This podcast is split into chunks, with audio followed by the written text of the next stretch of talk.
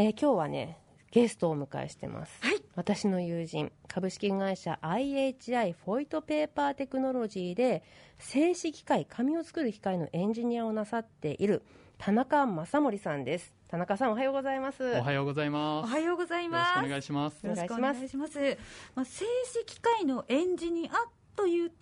紙を作る機械の専門家でいらっしゃるんですね。そうですね。はい、紙を作る機械のエンジニアとしまして、2007年より勤務しております。んはい、現在はあの紙を作る機械やその部品だけではなくて、問題解決のためのサービスそのものもご提案しております。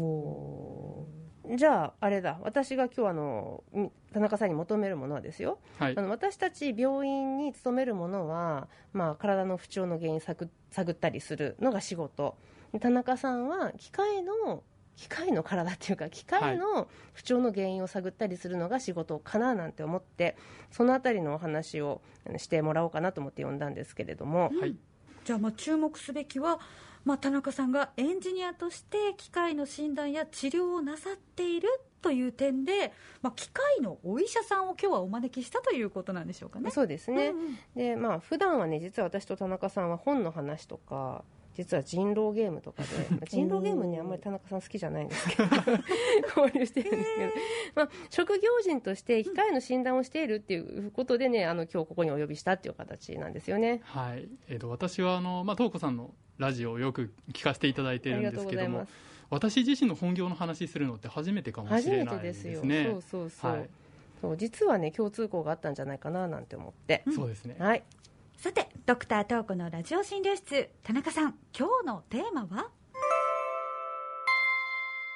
機械の診断、体の診断です。機械の診断、体の診断ですか？そう、うんうん。あのね田中さんを呼んだ動機が実はもう一つありましてそれここで言おうと思うんですけど、ええ。我々ね生物学大好き中高生を過ごしたっていう共通点もあると私は認識していて。そうですよねそうですね。生物学大好きそう。そうそう。でね私自身はですよこう生物学を今の仕事にこう生かすっていうか自分の魂の中で共通しているとすれば人間もまたね自然の一部なので自然に学ぶことが多いと。ね、蝶々を見る心と患者さんを見る心が一緒だっていうとうん虫と一緒にすんなって言われたりするかもしれないんですけど、まあ、そんな感じですね。田中さんどうですかね？私は生物学大好き中高生で、うんうん。高校生の時に山岳部に所属していたんですね。はい。ですので、まあ、自然であるとか生物学そのものを楽しむっていう方がまず先にあったと思ます。はいいはい。で山つながりで大学に入ってからあの林業ボランティアに深く関わることがありましてそれでその自然の、まあ、木ですよね。をものをこう実際にこう生活の中でどう役立てていったらいいのかっていうような意識が芽生えていって今の、まあ、紙のエンジニアの職業につながってるんじゃないかとなんとじゃあいきなりいきますけど私、はい。機械の診断ってどうやるのっていうふうに聞いてみたくってもうはい。単純にまずね、機械の診断って人がするんですか？それともき人がするか機械がするか？はい。基本的には人が行います、はい、あのこの場合の対象となるのがその静止機械というものになるんですが、1日に10トンとか何百トンとかっていうようなオーダーで生産されるう紙を作るための機械なので、まあ、かなり大型の産業機械と呼ばれる分野になるんですね。でこういったものに関しては、まあ、あの必要な情報を得るために工具や分析機器を用いることはありますが、まあ、そこから得られる結果や値をもとに人が診断の結果を下しています。あじゃあその診断に至るからにはなんかおかしいぞって気づくことが必要なのかなって思うんですけどね人間なら熱があるよとか言葉を発してくれるんですけど病院に機械が来てくれるわけじゃないじゃないですか。もうどうやって不調に気づくのかなって思って。そうですね。まずはその使われているお客様から、まあ、このようなこう問題があると思うんだけどどうかというような、まあ、あのお問い合わせが来たりですとか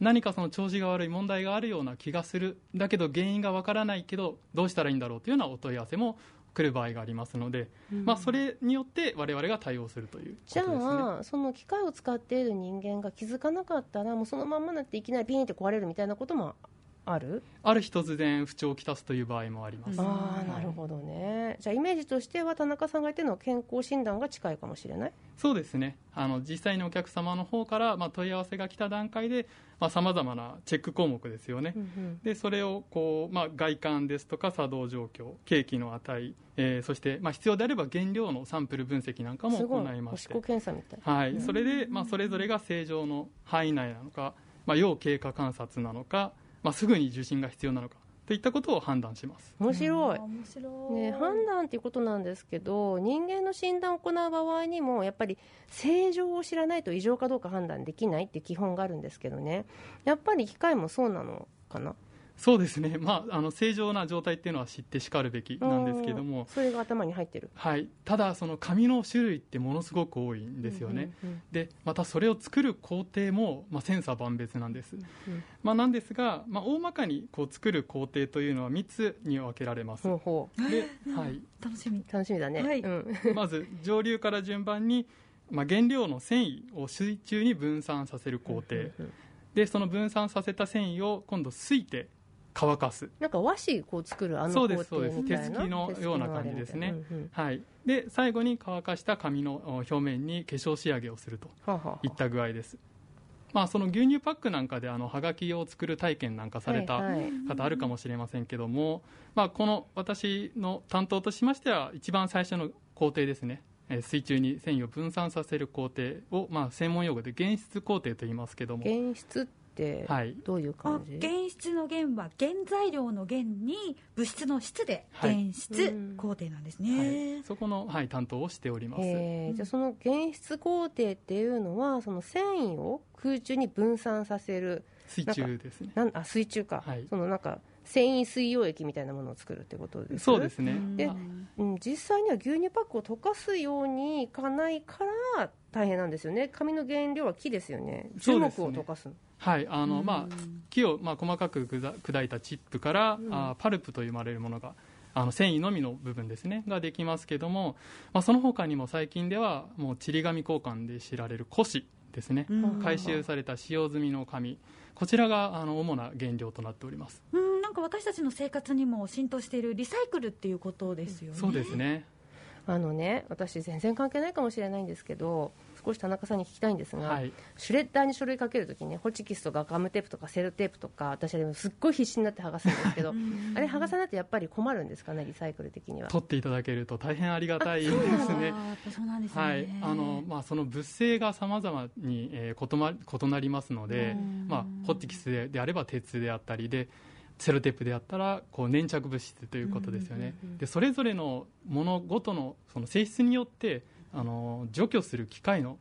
分けなきゃいけないんですね。ほすべてのゴミを一度に取ることって非常に難しいんです。ですので、まあ、そういったゴミをおたくさん入っている原料をきれいにするためにはこう複数のステップを経なければいけないということですね。なるほど。ですのでゴミを取っていただけるとそれが多少楽になると。分かった。じゃあこれをあの人間になぞらえて言うのであればあですよ、ええええ先生あそこもここもここもここも悪いんだけど一気に何とかしてくれないかねみたいなこと言われてもまずは日常生活を整えてくださいうんみたいな感じで普段のなんかこう目につく細々としたねあの不調っていうのはそれなりに自分で整えておいた方がいいよみたいな感じ。サボるなみたいなねうん。ことがあるのかもしれないですよそうねで。すね。大事ですね。まあ、そのね工程が分かれてるっていうのが人間の臓器ごとに診療科が分かれてるみたいな感じかなって思ったんですよね。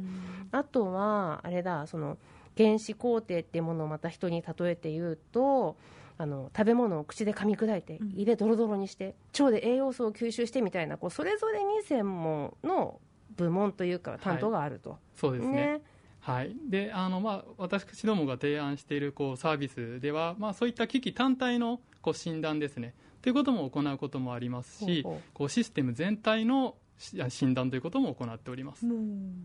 はい。まあ、あの大まかな説明ですと機器単体の診断はあ主に長期間使用されている機器が適正な状態かどうかを確認することが多いです、うんうん。でシステム全体の診断はシステムを構成する機器の状態だけでなく機器の組み合わせ方やその運用方法についてといった視点も含めた総合的な診断を行います。細かいねあの診療項目ですけどあの総合診療科って人間の病院でも聞いたことありますけどそういう感じですかね？そうですへねー。機械単体の性能が良くても、うん。その機械が適切な構成で使われていないとうん能力が発揮されていないということもあるんですね。深くないですか？なんかこれは 人材育成みたいなのにも通じるそうですね。そうなんです。か。なんか私ね収録の前に聞いて一番びっくりしたのが製紙産業で用いられるこう使われる機械が何十年も前のものが現役で使われてたりとか、その隣では最新式なものが使われてたりとかもう多種多様な構成になってるってことだったんですけどこれもう人間と一緒じゃないかと思って、本本当にそうですうね、ん。まあ、あの人間の臓器と同じようにこう配管でさまざまな機器があのつながって構成されておりましてで昨今ではその熟練した技術者が高齢で退職なさったり、えーしましてお客様ご自身でもシステムの内容がこう不明なあ把握できてないということもありますので、まあ、それら不明な点も含めてシステムの全容をチェックするということも診断に含まれます。うん。何でも嫌だ。本当そうですね。ね。でも本当に機械も、まあ、人間に対する診察とか診断と共通するところが